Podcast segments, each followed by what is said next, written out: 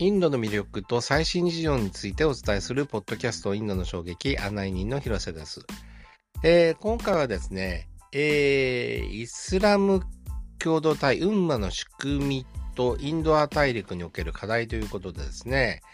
えー、サッカーのモロッコ代表大躍進の秘密ということで、えー、ランドオペレーターをされている岡京介さんのお話です。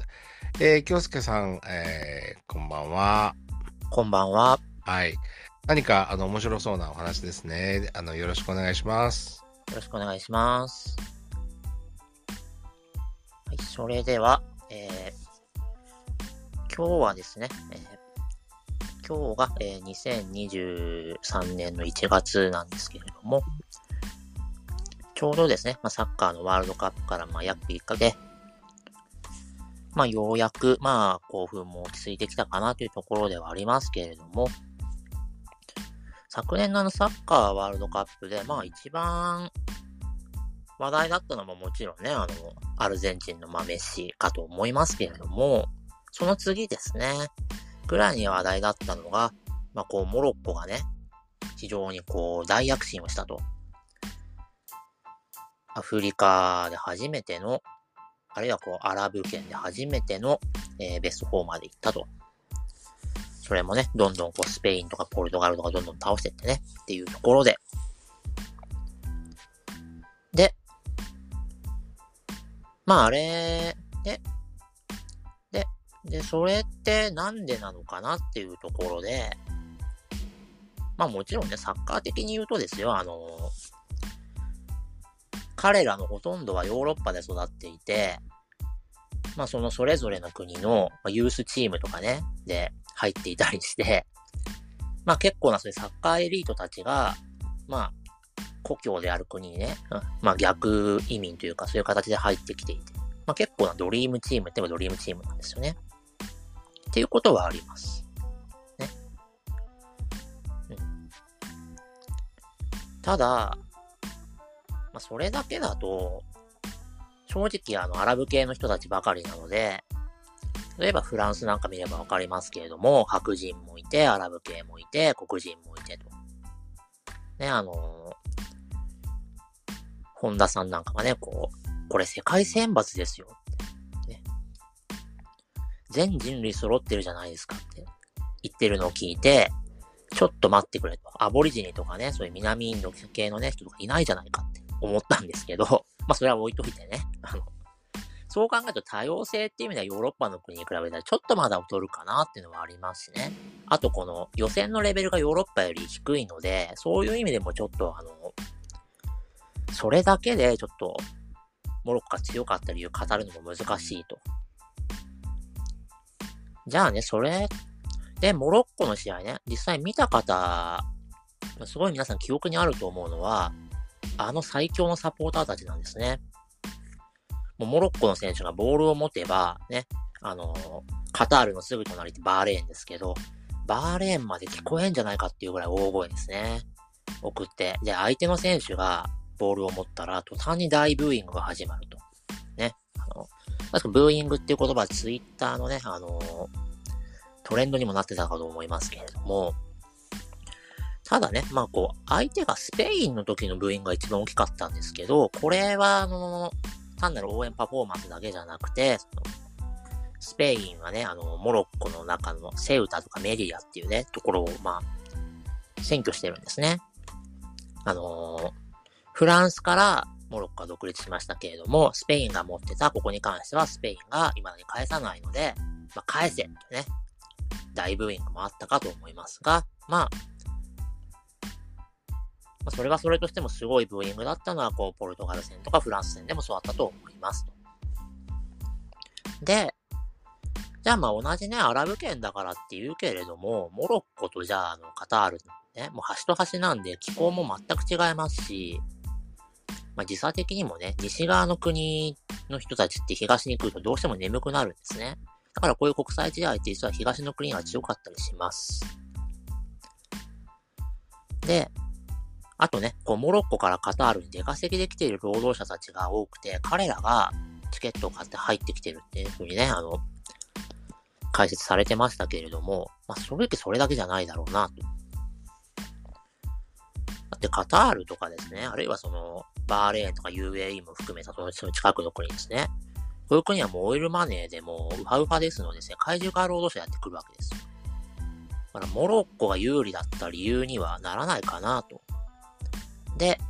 それよりもね、こうモロッコが事実上のホームゲームを展開できた理由は、国を超えた共同体である運馬というものがあります。これの結束が働いたからじゃないかと思うわけですね。だからどんなに遠くの行ったことのない国に来ても、えー、そこがイスラム圏であれば、こう、ホームのようにして戦えると。いうところでその運馬って何よっていう話をこれからしていきたいと思います。で、ごめんなさい。ちょっとこ今日インドの衝撃なんですけど、ちょっとしばらくね、あの、アラブの衝撃だと思って聞いていただければと思うんですが、じゃあ、ウンマとは何かという話をする前に、まずイスラムとは何かって話をしなくちゃ始まらないので、ちょっとこれを定義したいと思います。で、この定義が分かってないから、例えば残食だとか、豚食うなとかですね、一夫多妻だとか、そういう個々のイメージだけが一人歩きしてしまうわけですね。で、そういうイスラームに対する偏見としてね、まあ、オリエンタリズムとかイスラムフォビアなんて言葉ありますけれども、まあ、その多くも、まあ、そもそも分かってないだろうっていうね、感じのものが多いので、ちょっとまずそこから説明したいと思います。では、えー、イスラームを一言で言うと、これはですね、アッラーへの絶対な帰絶対的な帰依を核とした社会システムということになりますかね。これあの、インドの衝撃の他の回で、えちょっとキリスト教の解説をしたときにね、あの、キリスト教では、まあ、ナザレのイエスをキリストであると信じる宗教というふうに申し上げたんですけれども、これはポッドキャスト残ってますので、ぜひ聞いてみてください。で、イスラム、えー、キリスト教の時は、えー、宗教というふうに書きますね、言いましたけれども、イスラムの場合はですね、えー、キエというところでそこを相当しますけれども、そこで終わらずですね、キエを核とした社会システムというふうに、え、申し上げましたと。それどういうことなのかというところをちょっと説明していきます。まず、イスラームという言葉はアラビア語で、え、服従を指します。これもともとアラビアにおいて特に宗教用語ではなかったそうですけれども、えー、この言葉を用いて、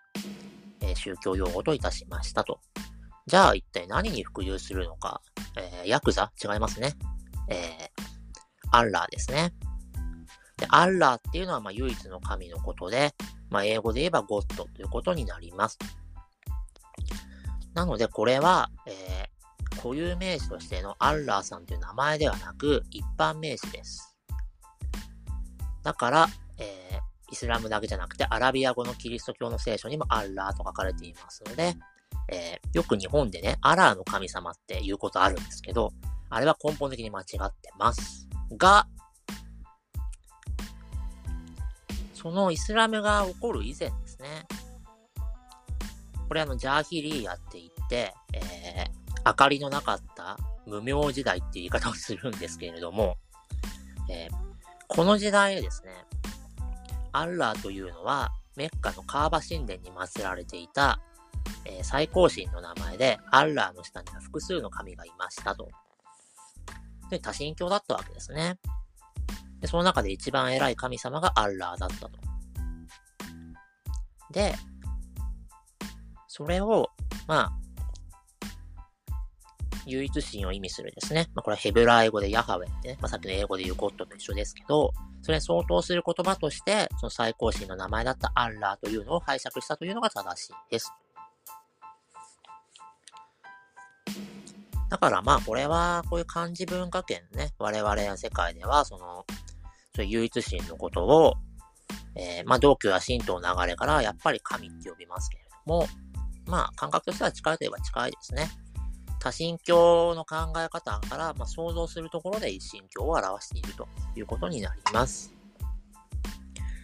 じゃあね、アッラーっていうのはまあいたのはわかりますけど、で、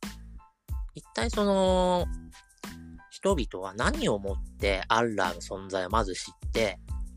知らなかったら服従できないですからね。なぜ知るのかというと、それはアッラーが預言者、預言者って言ってもノストラダムスみたいな人じゃなくて、えー、言葉を預かる人ですね。預言者を媒介にして、まあ、啓示を下すと。つまり、えー、アッラーのメッセンジャーがいたわけですね。で、預言者というのは、えー、25名ほどいるそうですが、まあ、これ諸説ありますけど、このうち特に、まあ、五大預言者と呼ばれる人たちがいましたので、これをまず押さえておきたいと思います。で、えー、五大預言者の一番最初の人はヌーフと言いますが、広瀬さん、ヌーフさんご存知でしょうか？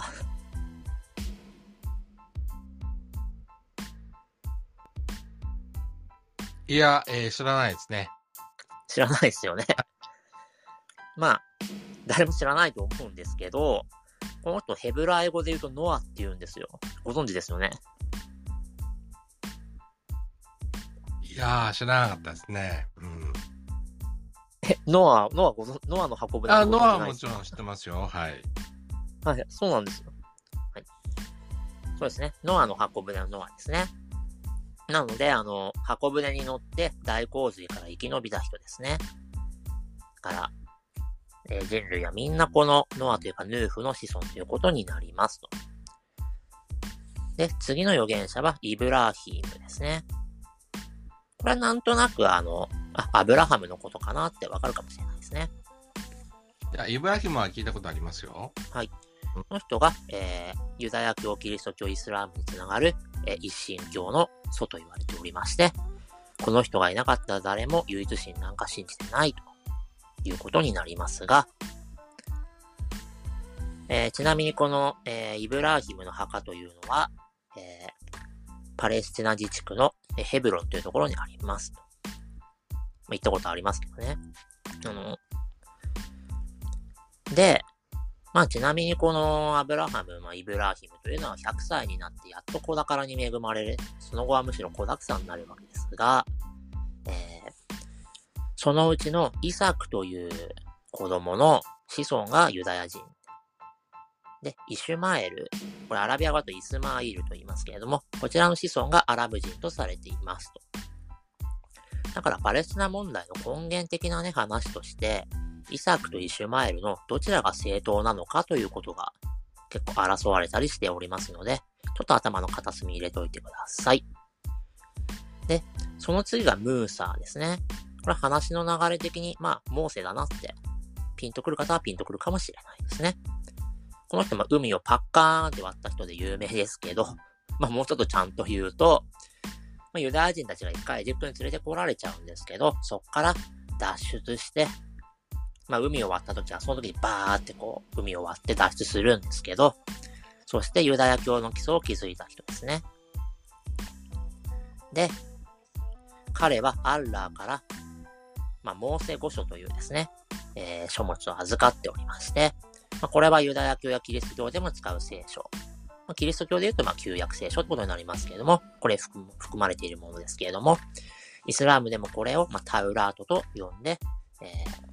イスラームで、イスラームで、ま、使う、えー、まあ、経典と言いますけれども、こういう本の一つだとしております。で、まあ、ちなみにあの、フロイトっていうね、精神、精神科医ですね、がいらっしゃいますけれども、フロイトはですね、いや、この人ユダヤ人なんて嘘で、この人はエジプト人だったんだと。で、この時代の少し前にエジプトで実は、えー、瞬間的に一神教が起こってるんですね。で、その太陽崇拝から、こう、一神教をね、これ、が一瞬できたんですけど、それを彼は継承していて、それを、えー、イスラエルに持ち込んだのが、モーセだったんだというのがフロイトの説ですと。で次の預言者はイーサーですね。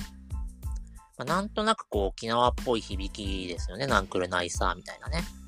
で彼はまあこの時系列でいくと、まあイエスだなっていうことになるわけですね。で彼はまあキリスト教でいうところの福音書、まあ、キリスト教でいう新約聖書の、まあ、主たる部分ですけれども、これにあたるインジールという経典を授かったのみならず、次に来る預言者の登場を予見したともされておりますと。なお、預言者というのは、アッラーから言葉を預かっている、まあ、単なるメッセンジャーであって、あくまでパンピーだというのがイスラームでの見解ですね。したがって、イーサーが、えー、まあ、神の子、まあね、救世主を意味するキリストであるということは、えー、イスラムでは全力で否定しております。さて、まあ、ムーサとイーサーね、つまりモーセとイエスはユダヤ人なんで、あの、さっきのイサクとイシュマエルの話で言うと、イサクの子孫であるということも、ちょっと確認しておきましょうと。そして、5人目ですね。最後にして最大の預言者が、ムハンマドということになりますと。でムハンマドは、えー、このイサク系ではなく、イシュマエルの子孫であるアラブ人の中の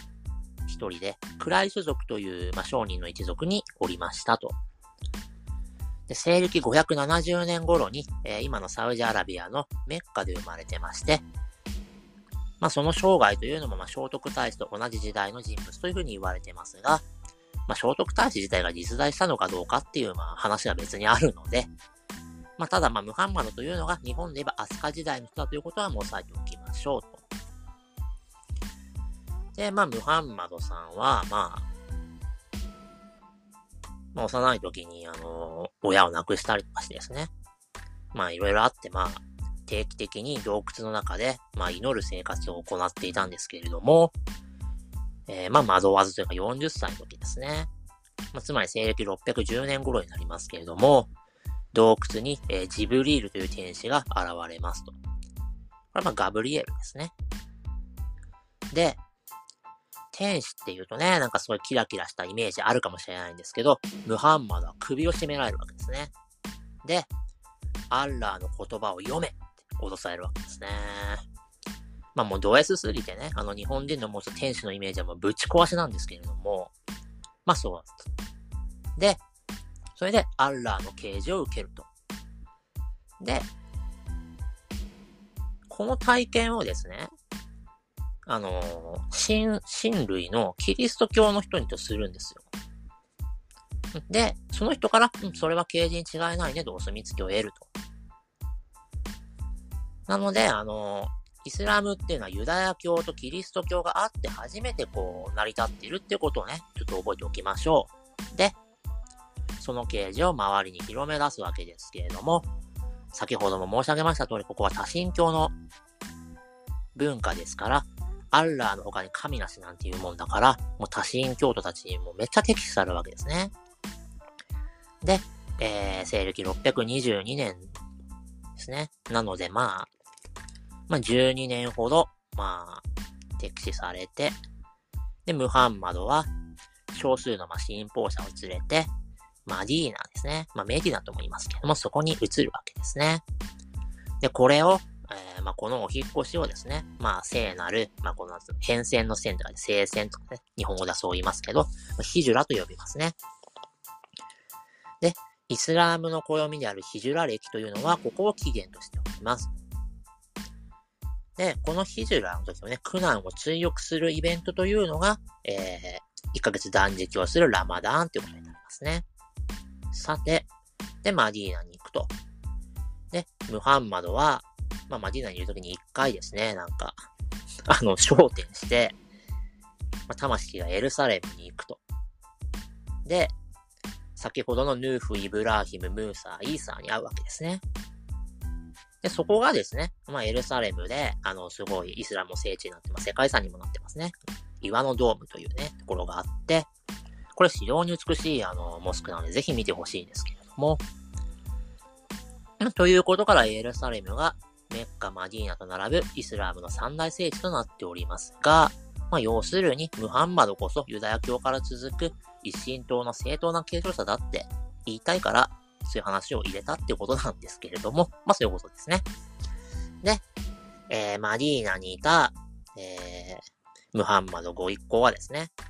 えー、メメッカと8年間戦争を繰り広げて、629年にメッカを征服して、カーバ神殿はイスラムの神殿となりました。なので、えー、他の神様の像は、まあ、ぶっ壊されちゃったということになりますね。で、一番重要なことなんですけれども、まあ、ムハンマドとよく比較されるね、まあ、世界宗教の解釈として、まあ、お釈迦様とイエス、キリストがおりますけれども、彼らは言いたいことを言って多少の信者を集めましたけど、それ以上の何もしてないんですね。はい。だけど、ムハンマドは、マディーナで政治を行い、軍を率いたと。かつ、ムハンマドは本業は商人ですから、そこで非常にね、商業もビジネスも行ったと。ここで最初に言ったことを思い出してください。イスラームは宗教ではなく宗教を獲得した社会システムだっていう話はここに繋がってきます。ね、ムハンマドの啓示は、まあ、クルアーンですね。まあ、昔はコーランっていうことが多かったんですけど、まあ、最近はクルアーンのがね、まあ、発音近いってことで、そう言われますね。これにまとめられて、これがイスラムにおける最も重要な経典ということになりますけれども、まあ、多分ね、これはキリスト教がギリシャとかローマでどんどんひん曲がっていくのを見てたからじゃないかと思いますが、このクルアーンっていうのは、アラビア語しか書かれないし、読んじゃいけないことになっておりますと。じゃあ本屋でね、和訳とか英訳って売ってるじゃないか。あれ何なんだっていうと、それって単なるね、あの、取説ですね。というわけで、これからもどうぞよろしくねっていうところになりますが、はい。じゃあ、まあ、あと、クルアーンの他にね、ムハンマドの、まあ、原稿録で、まあ、なんか、ムハンマドいろいろ喋ったこともね、こう、重要だってことで、これはハディースっていう方でまとめられてまして、まあ、クルーアンとハディースをもとに、えシャリーアという法律が作られます。で、これによってイスラームの共同体が統治をされていくと。ウンマというのはこの共同体を指しますと。なので、ま、信仰、政治、経済、そして人々の生活がですね、すべて統合されて、アッラーの下でみんな平等かつ助け合って生きる共同体というのがウンマということになります。まそれによって、まあ、モロッコは、ブーストを得たということになりますね。さて、では、ムハンマドが作り上げた、このウンマというのですね。ムハンマドに直接仕えた、まあ、後継者たちですね。4人の正統カリフという人たちが、まあ、まず、えー、そのウンマを仕切っていくわけですけど、えー、まあ、最後の正統カリフであるアリーという人が、まあ、暗殺をされてしまうと。で、その後で、あの、その後で、まあ、カリフになった人からどんどん世襲になっていって、まあ、ウマイヤ朝っていう王朝になっていくわけですけれども、まあ、その世襲カリフについていったグループと、いやいや、俺たちはアリーの血を守っていきたいですね。こうアリーの子孫についていったグループと。それから、最初にアリーを暗殺したグループがいますね。ちなみにアリーが嫌いだったわけじゃなくて、アリーの熱狂的な信者なので、こう、アリーがね、こう、ちょっと他の地域と、あの、和平、戦ってたんだけれども、和平を結ぶってことしてね、それが気に食わなかった熱狂的なアリーの信者たちが、こう、アリーを暗殺してしまうと。で、世襲カリフについていった人たちがスンニ派ですね。アリーの子孫についていったのがシーヤ派。で、アリーを暗殺した人たちがハワーリジュ派という派に、ま分裂していくと。で、大多数はスンニ派ですね。で、シーヤ派っていうのは、まあ、イラン、イランがまあ一番有名というか、そこが唯一多数派の国で、あと、イラクとかレバノンですね。それから、インドでも結構実は多いんですけども、これシーヤ派ですね。で、ハワーリジュ派っていうのもまた、流れを組む中でイバード派っていうところだけ残っていて、これは、え、オマーンですね。オマーンではイバード派が大多数となっております。で、イランっていうのは、まあ、シーア派であることから他の中東諸国と非常に仲悪いんですけど、まあなんかあると、このオマーンがよく仲裁に入るんですね。第三者だからってことになります。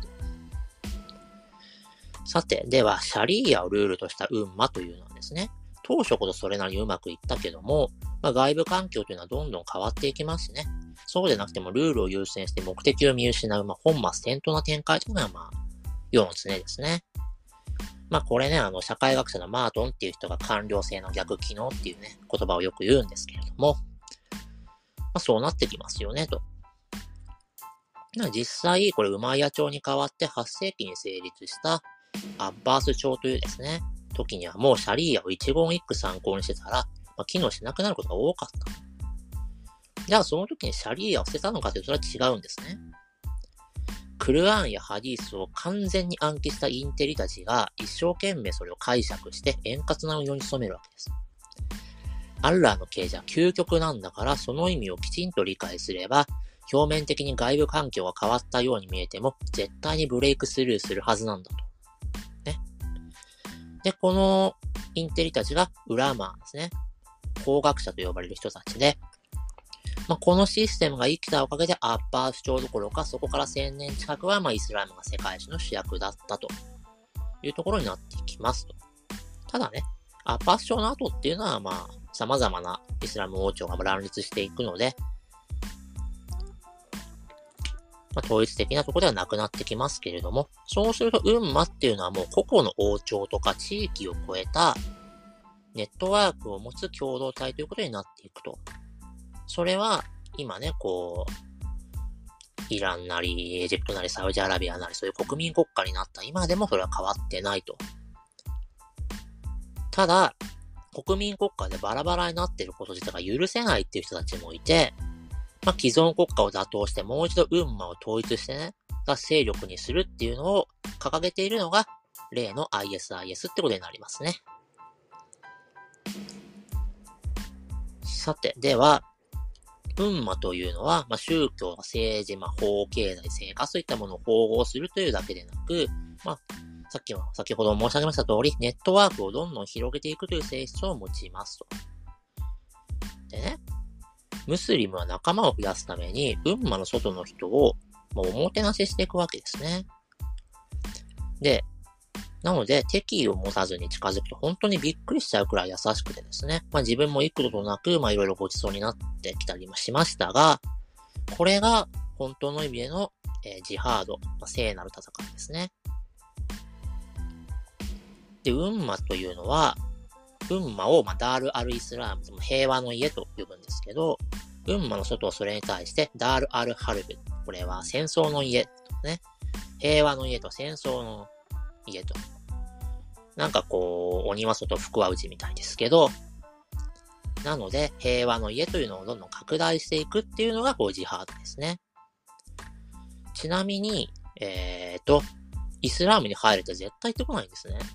不況ではなく、運馬の素晴らしさを体感してもらって、本人がイスラムに帰依したいと思うことが重要です。なんでかっていうと、アッラーとムスリム一人一人ってマンツーマンの関係だからですね。他のムスリムが勧誘してっていうこととは違うだろうっていうところなんです。ただ、ね、日本のモスクでね、あの、いろいろ感化された日本人が、にしつこく勧誘されたことがあるんですよね。まあ、要は、ムスリムになりきれてないんです、その人は。ね。っていうことです。基本的には勧誘してきません。一緒になって楽しもうぜって言ってきます。で、入るも入らないも自由です。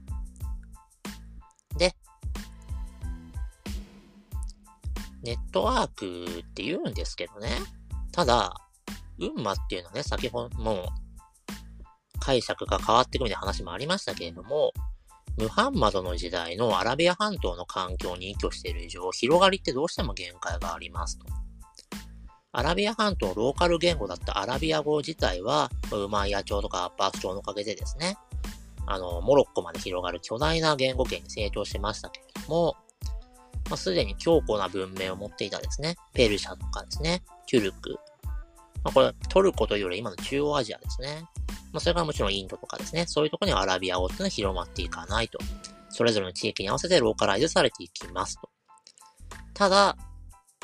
クルアーンはね、先ほども申し上げました通り、アラビア語から翻訳できないルールを作ってたので、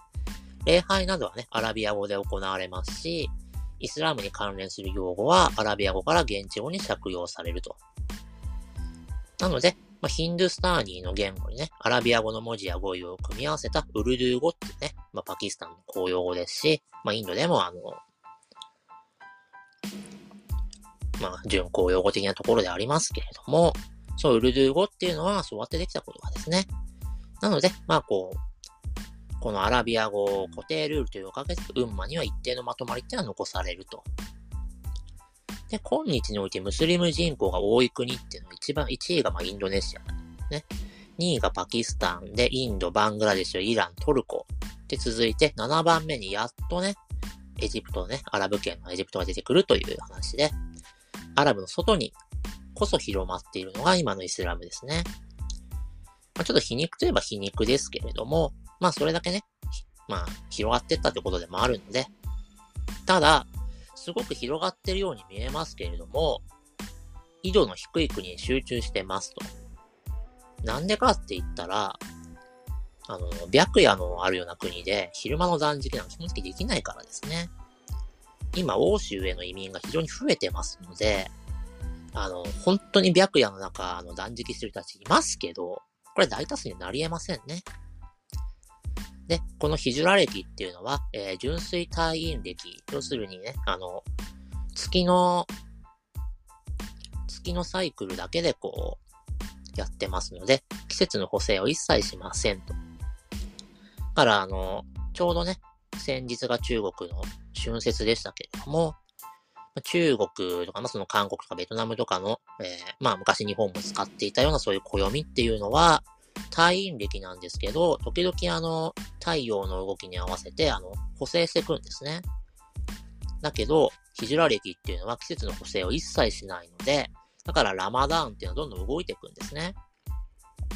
したがって冬にも夏にもなり得ますけども、緯度が低い国には大した問題にならないんですね、それ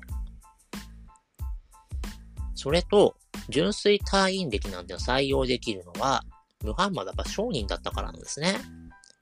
そうすると、あの、月だけで回してると、毎月が等間隔になるので、まあ、経営を把握した方が非常に都合いいわけですよね。だけど、そういう農業をはじめとした一次産業に依拠している人たちにとってみたら、そんな暦ってたまったもんじゃなくてですね。なので、ペルシャでは太陽暦というのが併用されておりますと。それからね、あ、そういえば豚を食べちゃいけないってなりますけれども、もともとアラビア半島では豚を食べる文化はなかったんですね。これに対して、ま、近年結構有力な説が出てきてまして、豚は人間と同じ、ま、低セルロース質の食物を食べると。従って、あんま植物が生えてこない砂漠では人間との共存が難しいと。ま、それに対して牛や羊っていうのは、ま、半数をするので、高セルロース質の植物を食べますと。だから人間と競合しないと。あと、豚ってのは、あの、感染がない。要するに、あの、汗をかけないんですね。だから砂漠に住めないんですってね。で、自分なんかサウナ大好きですけど、豚はサウナに入れないってことになりますね。煮豚になってしまうと。ただ、豚っていうのは他の動物よりもですね、あの、個体から取れるお肉の量が多いんですね。従って砂漠でなければ非常に飼育に適した動物なんですね。で、あの、明治になって肉を食べ始めたですね。ところで、あの、東日本では瞬く間に養豚っていうのが広がっていくんですけれども、だから、あの、東日本ではカレーも豚でしょ？だけど、西日本では牛ってなぜかっていうと、もともと東日本では農耕のために馬を飼っていて、西日本では牛を飼ってたんですね。で、お肉食べようっていう時に、あの、馬はね、筋肉質だからほとんどこう、お肉取れないんですね。牛は取れたから、西日本はそのまま牛肉を食べるようになったと。で、東日本は、えー、養豚というのを輸入して、一気にこう広がっていくということになりますね。だから、あの、馬刺しが有名な場所っていうのも、あの、熊本除けば大体東日本でしょっていうのもそういうことですね。ということで、豚食うなって言われたら、じゃあ豚の代わりに牛飼えとかね、羊飼えって言われたら、コストが上がっちゃう地域が多いんですよね。だからそういう地域ではイスラムってのは広まっていきませんと。いうことで、まあ現代においては、まあ、欧州はじめね、移民が世界中にいますけれども、純粋にムスリムが多数住む地域としては、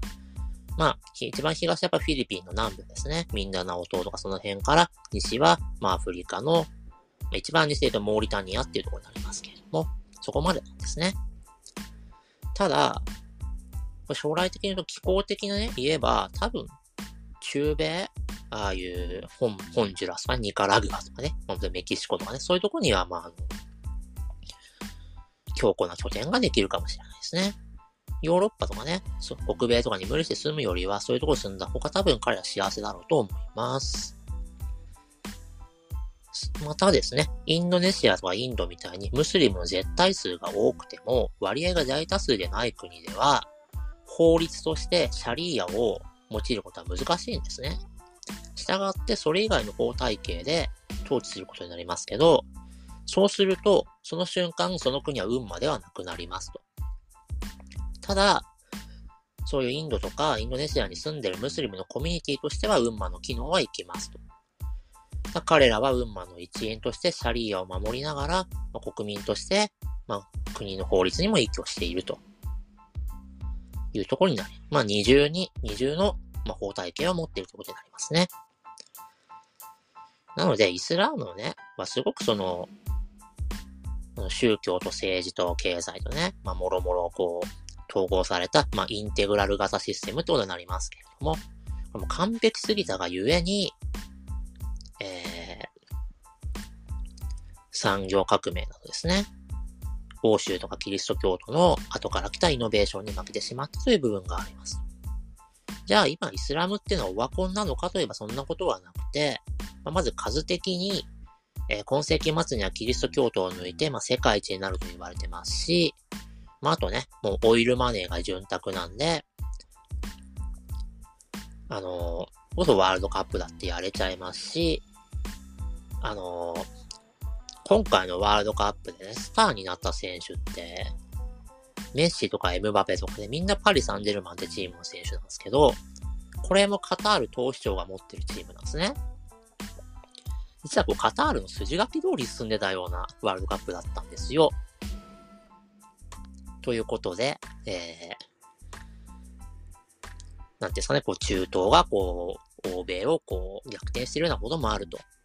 って航空会社だってね、昔はね、パンナムとかね、JAL とかね、そういうのがもう世界一の航空会社って言われてましたけれども、今はだってエミレーツとエティハドとカタールとかね、その辺が世界一の航空会社って言われてる時代ですからね。そしてまあ、何よりもね、今こう、西洋近代文明っていうものに、まあ、いろいろ陰りが見えてきてると言っていいでしょう。その中でですね、中華とかインドとともにですね、まあイスラムっていうのはオルタナティブとしてま注目され始めてきていると。例えばこう、貧しい人にこう富を分配するとかですね。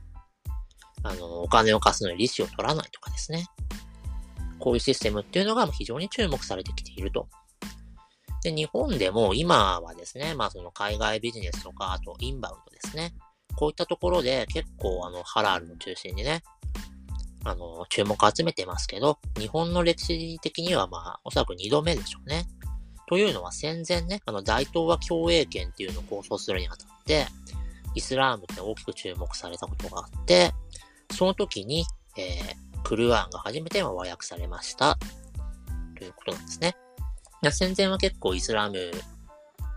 を研究したりする熱が上がったんですけど、まあ、戦後にみんな忘れてたものが、まあ、2010年代以降ですね。もまあ、再び戻りつつあるというような形になりますと。さて、えー、じゃあここまでアラブの衝撃、お読み、えー、聞いていただきましてありがとうございました。というところでごめんなさい。ここからちょっとインド大陸の話をささっとしていきます。で、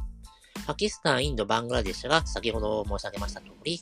えー、2位から4位の国ですね。そして、これら全部合わせたら、えー、インドネシアのムスリムの人数を抜きますと。かつ、人口増加が著しいので、パキスタン単体でも2030年頃にはインドネシアを追い越すと言われてますし、さらに言うと、2050年頃には、インドがさらにパキスタンを追い越すと言われております。ムスリムだけですね。そうは言っても、インドにおいてムスリムっていうのは2割弱ですから、8割近いヒンドゥー教徒には到底及ばないわけですね。いや、ムスリムが絶対数1位の国が、その国のマジョリティではないっていう矛盾がですね、まあ様々な矛盾を引き起こしていくんじゃないかと思いますね。では、インドア大陸にイスラムってどうやって来たのかっていうと、まず7世紀ですね。まあ、そもそもムハンマド自体が7世紀の人なので、そこからその時期は、まあ、数十年といったところで、ケーララのですね、マラバール海岸にアラビア商人たちが運んできたと言われています。それとは別に、まあ、12世紀になって、えー、チュルク系のマムルーク朝というですね、王朝がこう、デリーを中心に北インドを征服して、こっからずっと北インドは、えー、イスラム系の王朝になっていくわけですね。で、日本のイスラム学者の中では結構仏教に習って、えー、南伝イスラム、北伝イスラムという言い方をよくしますと。で、ケーララは、まあ、南伝イスラム、デリーは北伝イスラムということになりますけれども、南伝イスラムっていうのは、まあ、海を渡っているということと、アラブ人が中心で、あの、商業的な性格を持ってますね。これに対して、北伝イスラムっては陸を通ってきていて、アラブ人よりもね、えー、そこから玉突き的にこう増えていったペルシャとかトルコとかモンゴルとかそういう騎馬民族によって広がっていったと。で、政治、軍事的な性格を持つと。そして、こいつらはヒンドゥー教や仏教の寺院を破壊してそこにモスクを建てるということをしていくわけですね。なので、この性格の違いっていうのが今に至るまで大きな影響を与えてまして、ケーララを中心に南インドではまあ、ムスリムとヒンドゥー教とクリスチャンというのが割と仲良く暮らしている傾向があると。なんで、ラマダーンですね。まあ、クリスマスとかディワリとかそういう諸宗教のお祭りを一緒になって祝ったりもしますと。一方で北インドでは、まあ、ムスリムとヒンドゥー教徒っていうのは結構ギスギスした関係であることが多いと。なんで、インドとパキスタンが分離独立したことにしてもね、これ北インドの論理であって、南インドからすればね、なんでこいつらこんなにガチャガチャ戦うのって、まあ思われたかもしれないですね。ただ、ムガール帝国っていうのはこう、ケーララを除いて南インドも大体征服してますので、ケーララ以外のところではまあ北インド的な感覚もまあ、まあまあ入ってきてると。で、この南伝イスラームの方はまあインドア大陸のみならず東南アジアへもまあ行ってまあ比較的平和にね、こう、流れていきましたけれども、まあ、フィリピン南部で止まって、そこから、えー、中華圏や日本にはやってきませんでしたと。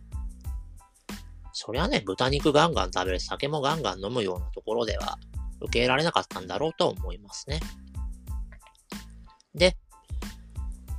インド亜大陸の近辺で言うと、アラビア海に浮かぶ、まあ、モルディブとかですね。あとこれインド領ですけど、ラクシャーディープっていうですね。まあ、連邦直轄領島がありまして、こういうところはムスリムが大多数となりましたが、インド亜大陸そのものはね、南北ともに大多数とはならず、むしろ、こう、アッラーの下では平等なはずのムスリムがですね、そこにカーストができるなど、まあ、ローカライズされていくわけですね。で、まあ、そのローカライズにしても南インドでは比較的根源的な性格を持ちますけれども、北インドではやはり攻撃的な性格を持つものになっていくと。なんで、ヒンドゥー教もまた、運馬の影響を強く受けていくことになりますと。で、例えばヒンドゥー教徒が牛肉を食べないっていうのは、あの、イスラムへの対抗じゃないかっていうのは、これ、エビデンスなんもないですけど、まあ、自分の説としてはありますと。事実として、あの、ケーララとかバリ島のヒンドゥーは、そんなタブーはないですし、牛肉食べないヒンドゥー教徒は大体豚肉も食べないですね。まあ、あくまで自説なので、ちょっとまあ信じる、信じるか信じないかはあなた次第ですけど、で、運馬が持つ宗教、政治、経済、生活の一体化という形態がですね、特にムガール帝国以降のヒンドゥー教徒たちには、まあ、影響を与えた可能性が大いにある。と言っていいでしょうと。だからマハ、マハトマ・ガンディ暗殺して、モディ政権を今支えているヒンドゥーナショナリズムと呼ばれる思想は、イスラムの中でも過激派と呼ばれるものとよく似てるんじゃないだろうかと。で、例えばモスクを壊したりですね、牛肉を買ったものを襲うような今のインドというのは、このまま世界最大のムスリムを抱える国になるというんですね。行く末というところに結構薄ら寒さを覚えるんですけど、どうでしょうかと。じゃあ、北インドに今後起きるのは果たして憎しみの連鎖なのかというと、例えばこう、北インドでも高い知性と教養を持つ人の間では、イスラームをよく勉強して良いところを吸収しようとした人たちが少なくないんですね。例えば、マハトマ・ガンディとかサイババですね。あとは祝教を開いたグール・ナーナクなんて人もそれに当たると。ってことはですよ、公教育の場で、まあイスラムだけじゃなくインドの多宗教を理解するようなプログラムを必修化することで、国民のリテラシーを高めたらいいんじゃないかと。そうしたら、こう、ね、ガンディのような、こう、心の広い人たちになっていくんじゃないかと。いうとこなんですけど、例えばこう、北インドでもね、こう南インドのようにヒンドゥー教とイスラムが共存している例というのも存在しますと。それが、えー、聖者病、これダルガーって言いますね。例えばこれデリーのニザームッディーン病とかですね。ラジャスタン州のアジュメールというところにある、えー、ムイーヌッティーン・チシュティ病とかですね。まあもう、アジュメールっていうのはこのダルガーの門前町なんでね。こういうところは、えー、もちろん、ね、あの、イスラムの施設ですけれども、ヒンドゥー教徒やキリスト教徒なども抵抗なく参拝に来ていると。まあ、あと、ムンバイのね、海に突き出たところで、あの、ハッチアリー病っていうのがあって、これあの、潮の満ち引きであの、行けたり行けなかったりする宮島みたいなとこですけど、やっぱこういうとこ宮島みたいな人気があるわけですね、こういうとこ。そうすると、これってまあね、宮島ってまあまさにそうなんですけど、日本の神社によく似てるね、感じがあって、例えばこう日本の神社をね、あの、本来霊廟を指すシュラインっていう風にね、訳したのは一体誰なんだろうってよく考えることあるんですけど、もしかするとこう、インドのダルガーをね、こう、想定して、シュラインって英訳したんじゃないのかと思ったりもしますと。じゃあ、このダルガーに祀られてる聖者って一体誰なのかって話なんですけど、これは、あの、まあ、先ほどね、群馬というのを裏回ってね、こう、頭の人たちが統治をしていくというお話がありましたが、まあ、それが良くも悪くも完了化していった、まあ、9世紀頃ですね。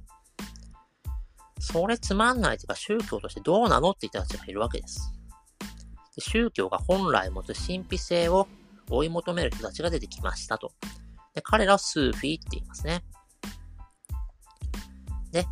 神秘を追い求めて修行をしてですね、悟りを得た人が、まあ、聖者ということになって、人々から大いに尊敬されますと。で、まあ、スーフィズムがインドにもやってきたと。そうすると、まあ、ヒンドゥー教が強いインドでは、あのお前らそんな邪教を信じるななんて言わないんですよね。むしろ宗教の違いによらず、神への愛が魂を救うというですね、思想として、えー、その違いを乗り換える思想として発展していくと。でそういうことを言い出したおかげで、インドでイスラームがある程度波及していったという事実もありますし、あとね、こうヒンドゥー教にバクティっていう考え方があって、これもやっぱ神へのね、愛によって、まあ、下脱を求めるっていう思想なんですけれども、これはまあ、おた、あの、スーフィズムとバクティっていうのはまあ、お互いに影響し合ったりとか、あるいはもう一緒になってくるんですね。で、祝教っていうのは実はこの流れのもとに生まれた宗教で、えー、先ほどのグール・ナーナクっていう人は、えー、このスーフィズムに影響を受けた人ですね。あと、えー、インド型のスーフィズムに大きく影響を受けた人として、ムガール帝国の三大皇帝アクバルという人がいますね。で、彼の統治下では、まあ、ヒンドゥー教が尊重されて、まあ、彼が建てさせた建築においても、あの、ヒンドゥー建築へのリスペクトが見られると。ね、これはまあ、アーグラー城とかね、あの、ファテープルシークリーとかね、あ言ってみれば、わかるっていうか、まあ大体、あまあ、ガイドつけたらそういう解説されますけども、まあ、そういうことからね、現代のインドでは非常に人気のある人なんですけれども、そういうことでね、あの、それシャリーアを軸にした運馬の統治だけを見たら、北インドっていうのは非常に攻撃的な運馬が入ってきて、そこからまあ、ヒンドゥーナショナリズムっていう風に反転していって、非常に危うい状況がありますけれども、運馬の内部に生じたオルタナティブっていうのもまた北インドのですね、社会を織りなす重要な要素なので、このね、えー、インド型のスーフィズムっていうものの効用を、これも、まあ、宗教から生まれたものですけれども、これをね、科学的に分析することで、まあ、教育プログラムに役立てていけたらいいんじゃないのかなと思っております。まあ、インドにおけるスーフィズムっていうのはね、なんか日本語の論文めっちゃ見かけるんですね。研究してる人がすごい多いと。まあ、要するに、神仏集合の国である日本人には、まあ、惹かれやすいテーマなんだろうなと思いますし、まあ、そういうね、日本の研究なんかも、これからのインドに役立ってったらね、あの、いいんじゃないのかなと思ったりしております。そういうところで、えー、インドはこれから多分世界最大の、えー、ムスリムを要する国になりますけれども、今は危ういけど捨てたもんじゃないっていうところで、えー、モロッコのサポーターからここまでの話、えー、ご理解いただけたでしょうかと、以上でございます。はい、えー、京介さんどうもありがとうございました。またよろしくお願いします。よろしくお願いします。